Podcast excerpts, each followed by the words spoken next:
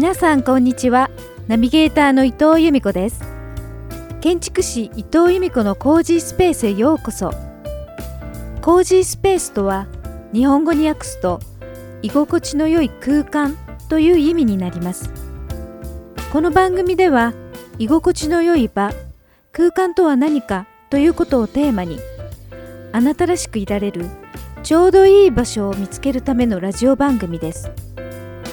毎回素敵な方々にインタビューさせていただきついつい夢中になってしまうことや個性を生かして自由に生きることそして日々気持ちよくいられるヒントなどをお伝えしていけたらと思っています。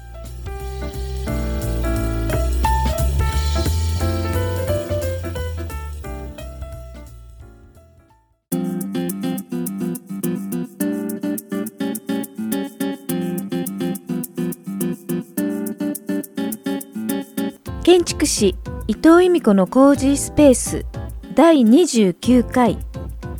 今月のマンスリーゲストは NPO 法人蓮華社代表長田照親さんです。今回は子どもとの場についてのお話をお届けします。では早速長田照親さんのインタビューをお聞きください。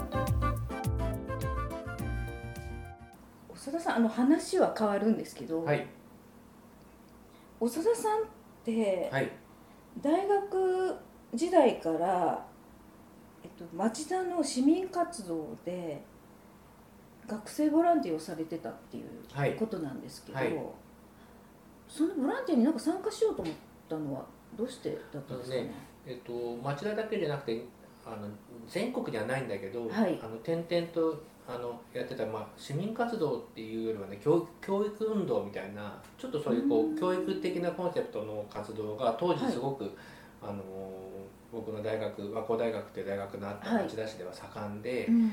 で和光大の学生があの地域のボランティアっていう形ではい、特にそういう制度があったわけじゃないんだけど、うん。あの派遣されてるわけじゃないんだけどそのまああ例えば3年生とか4年生が1年生とか2年生にちょっはいとなんかそういうの行ってみないとかちょっと手伝ってくれないみたいな形で声をかけて、えーまあじゃあっていう形であの行ったっていう。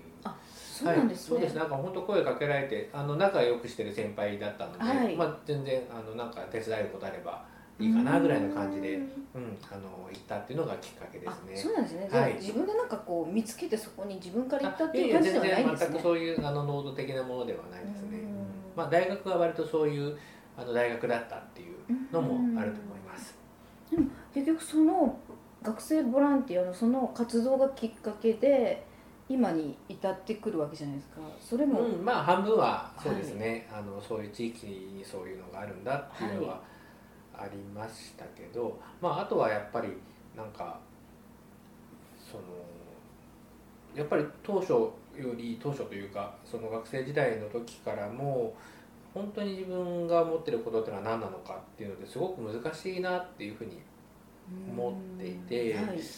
でそういう大学のサークルを運営したりしているような経験の中でもはい。やっぱりそれこそ、ね、大学生の集まりだから、はい。それこそいろんな意見が出たりまとまんなかったりいろんなことがあって、どうやったらそうやってみんな人があの何かのふりをするんじゃなくて、はい。まあ、自分らしくいられるようになるのかなみたいなことはあうん。の問題意識があってはい。で、まあ、教育学とか心理学とか、はい。あのそういうことを主に学べる主にというかあの自由にいろいろ学べる大学だったので、はい。そういう問題意識と、まあ、なんとなく手伝いで行ってたその地域の子どもの集まりが、まあ、だんだんこう近づいてきたっていうかうん。うん。あのそういう感じですかね。なんか今はその NPO とか地域活動みたいなのがすごい盛んで、まあ、国が後押ししてるっていうことだからなんですけど、うん。まあ、当時はやっぱりなんていうのかなちょっと共産系みたいな感じ、ううんん反対性みたいな大人の人たちがやっぱり引っ張ってた世界だし、はい。なんか今みたいに行政と一緒になってとかっていうよりは、うん。あのなんか半分圧力団体みたいなところも多かったしあそうなんですか？そうですだって公共があるのに自分たちであえてやるっていうことだから問題意識を持った人たちの。今だいぶ飼い慣らされた世界なんですよ。今良くも悪くもね。うん。いいもいい面もあるんだけど、うん。うん完成のあの市民活動みたいなのになってきてるのでだから今そういう活動に参加している方々からするとちょっとイメージしづらいかもしれないんですけど、はい昔のそういう世界っていうのは。うん。まあ、なのでそういう市民活動っていうものに興味があってとか地域のつながりがとかっていうのは一切なかったですね。一切な今でもないんですけど、はい。あのそういう大きなあの文脈で位置づけられる、はい。あので NPO なんかは、うん。あのそれを拒否ししたりはしてないですけど、うん。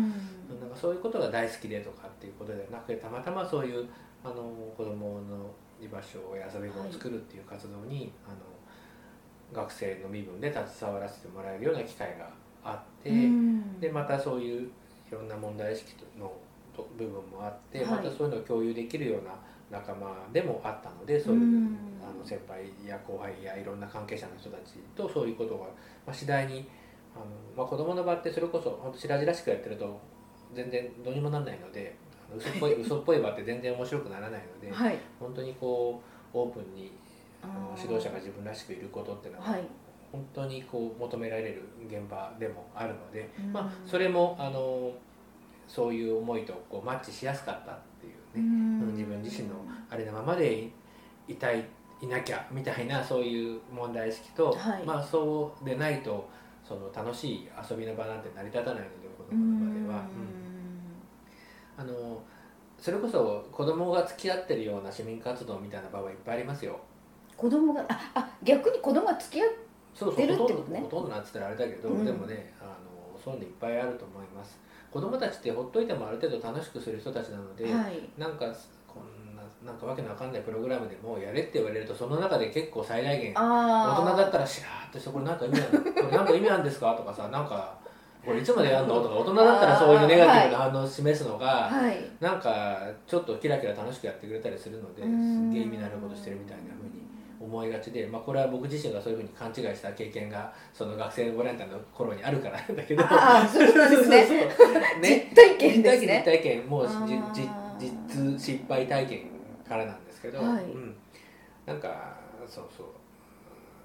ほっといてもある程度まで楽しくする人たちでもあるので、あその天才なんだなやっぱり子供って。うん、天才ではないですね。子供はただの子供ですね、え楽しめる天才なんだなと思ってたんですけど。うん、天才ではない。だったら全員が天才ってことになってしまうので天才ではないです。しそんなみんながみんなちょっと私の取りでざっくりしすぎてるんですね今の。そうですね、はい。あの全くそういうことではないと思いますね。一人一人違うので。すいませんうざっくりした。でも大人を集めて何かやるより子供を集めて何かやった方が楽しげになるっていうのは、なりやすいっていう傾向はまあ圧倒的じゃないですかね。傾向としてあると、はありますね、はい。うんなのでまあプログラムがスッカスカでもなんかある程度楽しそうに見えるっていうね、えーのは子供の場だとあるのい、で、あのねちょっと子供の場の話に一緒になっちゃうけどはい。余計なことしないっていうことなんですよ子供と、うん。子供と接してる大人に一番求められる資質は余計なことをしないっていうことと自分がありのままでいるっていうことだと僕は思ってるんですよ、はい。だから子供の前だからこんな感じでみんなじゃあ今日はだと何とかって急にキャラクター変わって まずこうじゃあちょっとそれやらないでちょっと待ってちょっとはいじゃあこれは一緒にやります。せーのなんていうのはもうなんかもう別人のような人格になって余計なことしまくってるっていうのは僕からするとですよ。そういうのが悪だとは言わないよ、うん。で僕からすると全然そういうのって魅力的な場にならないんじゃないかなっていう、うん。まああの個人の感想です、まあ簡単に言うと不自然ってことですよね、そうですね。いい場っていうのは自然な自然だっていうことですからね。まあみたいなね、はい。そういう話も出るぐらいの活動が子どもの活動の場なので、うん。うんなんかある種こう本当にごまかしがこう効かない。ごまかすとごまかしたっていう後味の悪さがもダイレクト場にも出るし自分たちの中にもはっきり残るしうん。後悔とともに。うんなんでそこで自分はごまかしたんだろうかっていうこともねももちろん悪意はないわけだから、はい、でも何か何かが足りなくてうん。勇気なのか、うん。あるいはそのもうコンディションとしてそれができないような状態でね、えー何かが自分の中で引っかかりがあって、はい。そうなのか。それはいろんな場合があると思うんだけど、うん。そういうことをずっとこう取り組まざるを得なかったっていう環境は、はい。うんまあ、そういう環境を次第に自分たちでしてたっていうことでもあると思うんですけどね。うん。長田さんねだからその学生時代からそういう活動をこ子供の居場所づくりに、まあ、あの参加して、はい。そのまま一度も収束しなくって今に至ってるんですよね。あそうですね。なんか途中で団体を立ち上げて、はい。まあ、連携者という団体を96年立ち上げたので、でまあ、当然その子どもの活動の場をその前から僕はその大学に入ったので、1990年のことでもう20年、30年以上今ちょっと前のことなんですけどはい。そうそうそう。なのであのその集まりそのものはもうね人のつながりそのものはあったので、はい。うん、そういうことに注力してましたね。うん。なかなかでもその時代にそういう方って正直言って周りにいなかったんじゃないですか、90年代は起業とかなんとかっていう時代じゃないので。じゃないですようんね、そうですね。まあそれこそあの就職不況がドーンときたはい。失われた10年の1年目が僕の学年なので、はい。現役でいくとね、そうですね。はい。なのでまあ僕はその就職するつもりがなくても団体作ってっていうことでやってたのでうん。そういう意味ではあのそのあまり関係なかったんですが自分自身は。まあでも周りの友達は本当に大変そうっていうかはい。うん大学入るだけでも結構苦労してね、ううんん、やっぱり受験戦争なんて言われた時代なので。そうですね、ううん。ん4割ぐらいかな、はい。うん。18歳人口の4割ぐらいしか進学できない大学に、そういう今はね 1, 1. 点何倍みたいな。ね一倍を割り込まないようにして各大学そうですね。必死で学生集めてるけど。そうですね、うん。そう違ったので、はいうん。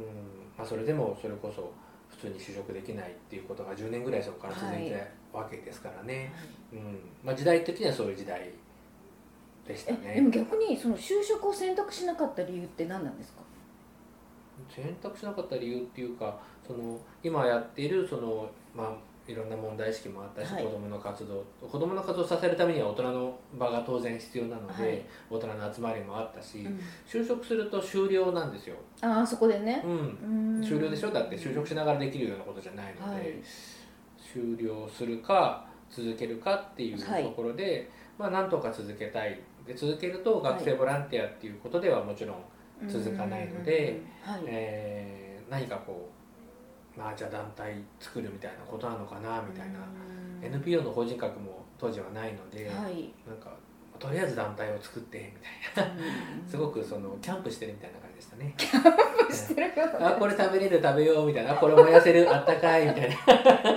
なんか気分的には本当ね毎日キャンプしてるみたいなね。あの気分はそんな感じでしたね。で自分のやっぱりやりたいものをこう優先させてきたってことですよねなんかそうですけど仲間と一緒にある程度のはい。10人とかそれぐらいの仲間は常にいて、あ。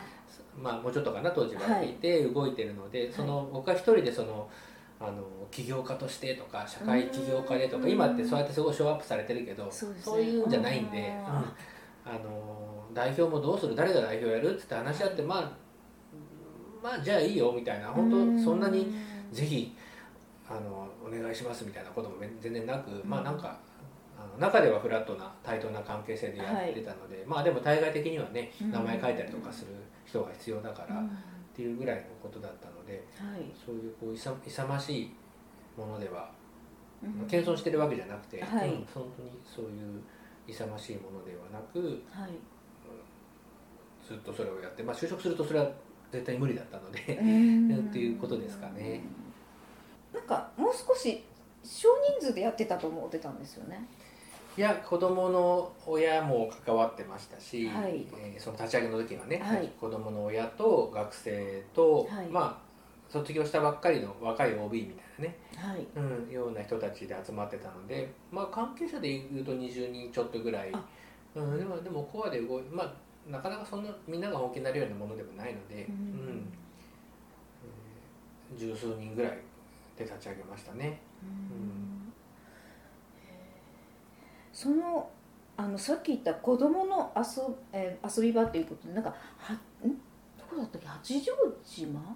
あれ？どこでしたっけ？あの東京のどっか島に合宿とか行ってませんでしたっけ？そうですね。そういうたくさんある活動の一つで、はい。そういうこともしあのしてますね。はい。そうんとそれで毎年なんか合宿みたいなされてるんです？えー、と日常的な活動なので、はい。そういうこう日々のそういう集まりと、はい。そういう行事みたいなものと、はい。まあ、夏休みなんかだとやっぱり期間が長く取れるので、はい。そうですね八丈にあのななんか数泊しにえー、1週間近く行ったりだとか、はい、うん、そんなことはしてますね。その毎年やっててそのくなんていうのかな。えっとそこで何かやることっていうのは具体的にどういうことをやってるんです？とまあ、八丈島云々っていうよりは、はい。あの自治活動っていうふうに我々呼んでるんですけどはい。あのなんかこう例えばゲームをやらせるとかはい。プログラムを次々こなしていくとかっていうことではなくて、はい。まあ、子どもたちが今日何したいかっていうのを決めてでそれをこう集団でみんなではい。あのやっていくっていうちょっと変わったスタイルですね。こちらからなんかこうやっぱり提供するわけじゃなくてそうですね。ね。あのずっと続いてる場だからもちろん一番最初立ち上げようと思ったらなんかなんかしない大人がやらないと立ち上がらないですけど、はい。ずっと長年続いてるものなので、はい。そうですね。あのこちらから呼びかけることもこういうのややんないって話をすることももちろん流れの中ではあのないわけではないですけど、はい。まあ基本的にはあの子どもたちがやりたいと思ったことを話し合って決めてやっていくっていう、まあ、あのそういう自治的な活動っていう意味で自治あの子どもの自治活動っていうのが、まあ、基本になってて、はい。まあ、あのだからさ、まあ、遊びといえば幅広いんですけど、はい。うんまあ、本当にすぐできるようなね関係みたいなすぐできるような遊びはその日やろうっていうことでやれるしはい。ちょっと準備が長期間の準備がいるような企画であればそういう、はい。それこそ会議したりはい。なんかいろいろ集まってやったりで準備をしてやっと当日臨むっていうようなあのかものもありますし、うん。まあ、そういうバリエーションもその時その時いる子たちのあのこういうことしたいっていうことで、うん。あの作られていくので。うん。なんかこうガチッとしたこう年間スケジュールがあって夏は必ずこう冬はこうっていう感じでもないんです、ううん。ん、なんとなくはありますけどね。はいその時々の、まあ、よ子どもたちの要望から組み立てていくっていうことでやってるってことですか？そうですね。うん。はい。あの子供たちの大人も当然あの宿泊施設の予約とかはい。子供にはできませんはい。ので、あの子供の要望を聞いて大人がじゃあそれをやってあげようっていうことでなく、はい。子供たち自身の力で基本的にはやっていくっていうことですね。自治なので要望ではないですけどね、うん。はい、あはい、うんこ子供なんていうのかな子供の様子を見てなんて言ったのかな。うん。子供からそういった活動を通して何かこうすごいなって思うことってあるかなと思うんですけど、まあ、いろんなお子さんがいらっしゃると思うんですけど、はい。なんかこう今まで、まあ、そういった活動をしてきてなんて言ったらいいのかな大人にはない子供のす凄さっていうのってすごいざっくりした質問。あのねそういうのねないんですよ。どそういうふうにみんな期待して聞く人っていまだに多いんだけども、はい。なんか子供ってこういうのがすごいよとか子供からパワーもらったよみたいな話みたいなことでしょ？それって。ああそういうことですそねれはねあのその大人の能力が低いんですよ、あうーん、大人の生き方がぶれまくってるんです。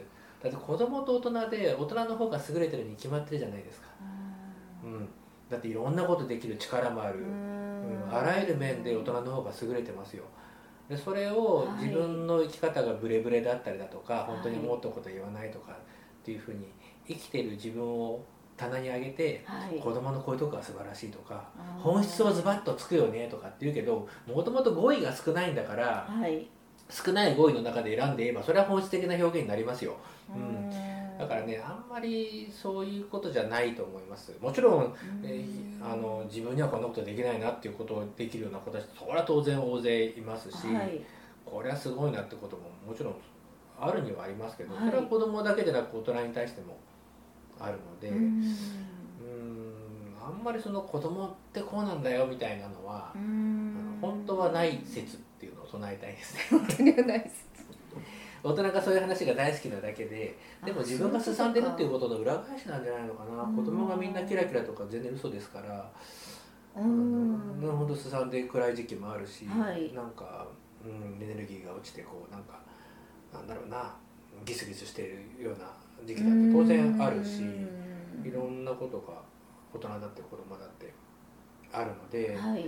うん、そこはそうなんですよね、ううん。んそういう存在としてちゃんと子供をフェアに見てあげないといけないなって思います。ああ私自身がブリブリだったかもしれませんなんかその、うん、こんな質子問する供ってことは。くつまで子供ですか、うーん。子供って大好きですとかっていう人もいるんだけどで何歳ぐらいになったら嫌になってくるのっていう。なんか子羊っていつまで子羊みたいな。子牛っていつまで子牛みたいな話と一緒でなんか育っちゃったら気持ち悪いから食べたくないみたいな。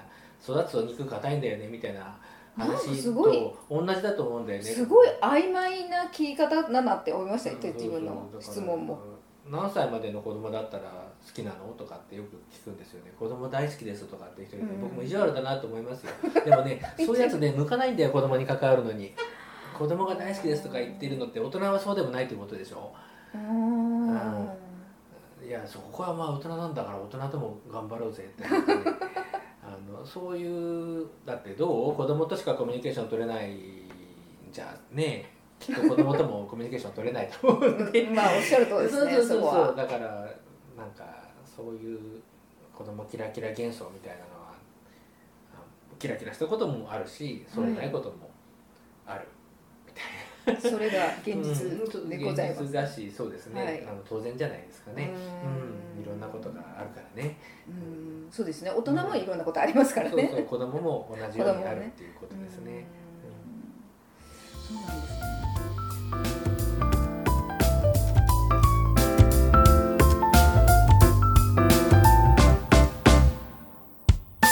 長田照親さんにご登場していただきました長田さんが講師を務める新しい講座が2021年の5月からスタートします。その名も修行カンパニー。詳しくは詳細にリンクを掲載しておきますので見てみてくださいね。この番組をまた聞きたいなと思っていただいた方は音声アプリの購読ボタンやフォローボタンをポチッと押していただくと毎週日曜日に配信されたものがスムーズに聞けますのでよろしくお願いします。ホームページもよかったら見に来てくださいね。建築士伊藤由美子でも検索できます。それでは次回もお楽しみに。伊藤由美子でした。